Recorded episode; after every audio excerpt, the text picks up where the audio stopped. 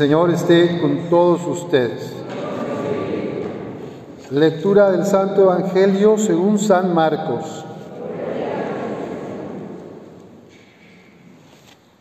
Este es el principio del Evangelio de Jesús, Mesías, Hijo de Dios. En el libro del profeta Isaías está escrito, He aquí que yo envío a mi mensajero delante de ti a preparar tu camino, voz del que clama en el desierto, preparen el camino del Señor, enderecen sus senderos.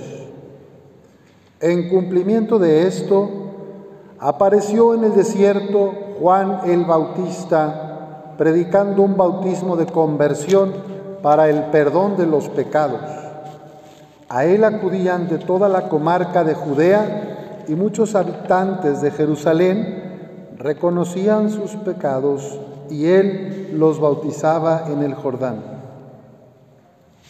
Juan usaba un vestido de pelo de camello ceñido con un cinturón de cuero y se alimentaba de saltamontes y miel silvestre.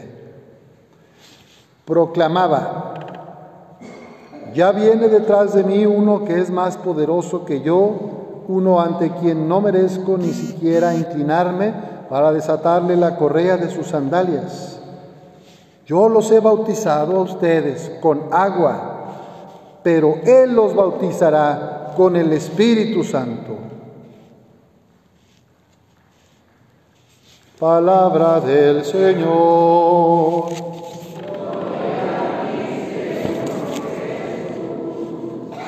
Pueden tomar asiento.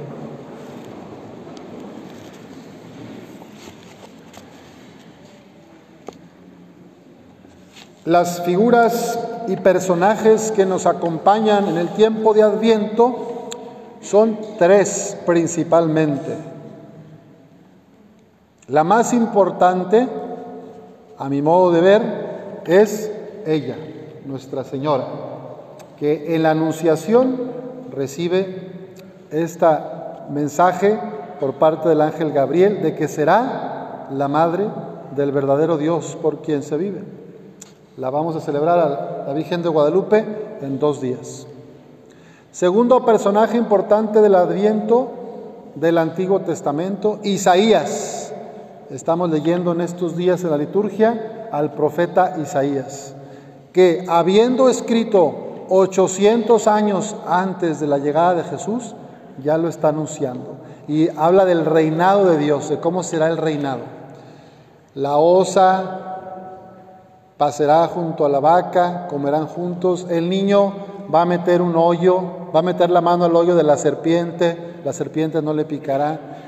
De las espadas se harán arados, habrá lluvia y prosperará la, la tierra, las cosechas. O sea, es una imagen, son imágenes del reinado de Dios.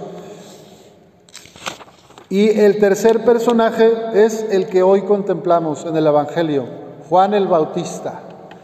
La Virgen María, Isaías del Antiguo Testamento, profeta mayor, y ahora San Juan el Bautista, que es como una bisagra que une el Antiguo Testamento y el Nuevo Testamento. Es una conexión para muchos autores, ¿verdad? Juan el Bautista es el último de los profetas.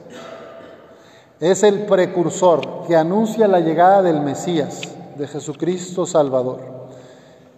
Y él dice, yo no soy al que esperan, ya viene detrás de mí uno que es más poderoso que yo, uno a quien no merezco ni siquiera inclinarme para desatarle la correa de sus sandalias. Yo los he bautizado a ustedes con agua, pero Él los bautizará con el Espíritu Santo.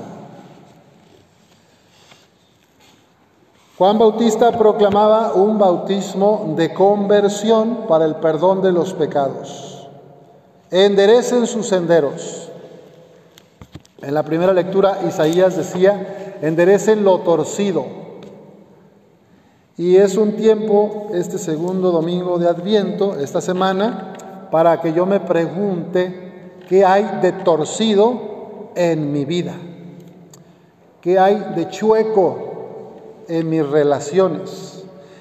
¿En qué estoy desviándome del buen camino, del camino de Dios? ¿En dónde estoy fallándole a esta fidelidad que tuvo Juan el Bautista? Juan el Bautista, profeta, es un hombre auténtico, es un hombre coherente. Es de esas personas que si te juntas con él, si lo conoces, si convives, te contagia positivamente, te impacta y no puedes quedar indiferente. O te sumas al proyecto del reino de Dios con Juanito el Bautista, o mejor, pues a lo mejor eh, eh, no, no, te metas en broncas, porque él tiene, tiene un carácter fuerte. ¿va? Juan el Bautista no era una persona endeble, no era una persona que, que dijera, ay, sí, dale chance, que se levante tarde, pobrecito. Juan el Bautista era un hombre de energía, de carácter. La vida religiosa de los primeros siglos está muy inspirada en Juan el Bautista. Mujeres y hombres que se iban a las montañas, que se iban al desierto, que vivían en grutas. Juan el Bautista traía una ropa de camello y un cinturón de cuero. ¿Y qué dice que comía el Evangelio? Miel silvestre y chapulines, langostas. Aquí comería moyotes, yo creo, que hasta en invierno hay moyotes aquí en Torreón. Nomás que tienen que ser muchos para que llene. Entonces, pues Juan el Bautista no es como a unos decimos, ya los que tenemos parte del siglo pasado y parte de este siglo, a los jóvenes se les critica mucho, ¿no? Como de que son la generación de cristal, que no tienen tolerancia a la frustración. Pues bueno, hay que decir que, que ellos son hijos de nuestra generación, ¿verdad? Finalmente, en muchos sentidos, los padres tenemos que ver, las madres, los religiosos, los sacerdotes y los padres biológicos han formado estas generaciones. Es muy fácil como tirar la piedra y decir, ustedes son la generación de cristal, blandengues. A mí me decía el hermano Glodomiro en el noviciado, ustedes son unos jesuitas de algodón, novicios de algodón, de merengue, novicios de merengue, no aguantan nada. Bueno, viendo a Juan el Bautista, podemos imaginar la fuerza del Espíritu Santo que hablaba en él, la coherencia de vida que tenía, y por eso la gente quería bautizarse con él, porque creían, este hombre está inspirado por el Espíritu de Dios. Entonces dejaban las ciudades, dejaban la riqueza y se iban al río Jordán, se internaban ahí para ser bautizados, porque anhelaban un cambio en su vida, en su corazón. Hoy tenemos en el siglo XXI una crisis tremenda de identidad. No sé quién soy, no sé qué quiero. Juan el Bautista tenía una certeza, yo solo soy el que anuncia al verdadero Mesías que viene detrás de mí, y tenía la certeza de que sus obras y sus palabras tenían que ir en la línea del reino de Dios. Vamos a pedirle a Nuestra Señora de Guadalupe y a Juan el Bautista que por su intercesión también nosotros seamos cada vez más coherentes, que lo que digo lo haga, que lo que prometo lo cumpla, más auténticos, más verdaderos. A ver, algunos rasgos de Juan el Bautista que podemos intentar imitar o poner en, vida en, nuestras relaciones. Era un hombre humilde, humilde, austero, vivía con austeridad. Era también un hombre que con sus obras y palabras daba testimonio de la verdad, del reinado de Dios, de lo que verdaderamente importa. Además era un hombre valiente, y no le importaba hablar en contra de los poderosos de su tiempo.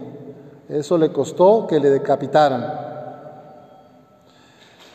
Además, era fiel a la misión recibida y a la predicación de la conversión. Me dijo el padre Neftalí el otro día que yo le recomendaba a nuestro hermano Jorge le dije, Jorge, es que andas muy destapado, abrígate, mira, este, y debes de descansar bien, por eso te andas enfermando. Y el padre Neftalí se me queda viendo, ya que acabo de hablar, dice, el diablo predica, pero no aplica. Y yo dije, chino, me, me, escurrió la sangre. ¿sí? Yo también a veces ando destapado, yo también a veces no duermo bien, yo también a veces me descuido. Entonces vamos a pedir a Dios la gracia de ser coherentes. Y entonces en vez de andar juzgando a los demás, que esto, que el otro, que cambie, que haga, Santa Teresa, Madre Teresa de Calcuta, una de sus frases más bonitas que recordamos, que alguna vez algún hombre o mujer poderoso llegaba y le decía, quiero cambiar el mundo, hermana, usted me inspira, vamos a cambiar el mundo, yo tengo dinero, yo tengo poder, yo tengo influencias, ¿qué hacemos? ¿Y qué le contestó Madre Teresa de Calcuta a esta persona que quería cambiar el mundo? Le dijo, empieza por ti, cámbiate a ti mismo, cámbiate a ti misma. Y ahí empieza el cambiar el mundo después. ¿Quieres cambiar el mundo? Ve a tu casa y llama a tu familia. Respeta a tu esposo, a tu esposa. Ama, perdona a tus hijos. Quiere a tus seres con los que vives. Ahí empieza el cambio del mundo. Eso no lo digo yo, lo dijo Santa Teresa de Calcuta. ¿eh? Entonces, pues eso, que seamos coherentes. El buen juez por su casa empieza. ¿Cuál rasgo, cuál característica de Juan el Bautista quieres tener? La humildad, la austeridad, la coherencia, la autenticidad, la fidelidad a su misión, predicar la misericordia de Dios. Pues cada quien veamos en qué queremos ser mensajeros de la esperanza. Cristo nos ama a todos y como decía la lectura, no quiere que ninguno de sus hijos se pierda. No quiere que nadie perezca, sino que todos se arrepientan que el Señor, que la Virgen nos ayuden a vivir de verdad como bautizados, porque Él, como nuestro Dios y Salvador, cumplirá con sus promesas. Nosotros confiamos en la promesa del Señor y esperamos un cielo nuevo y una tierra nueva en que habite la justicia y el derecho. Así sea.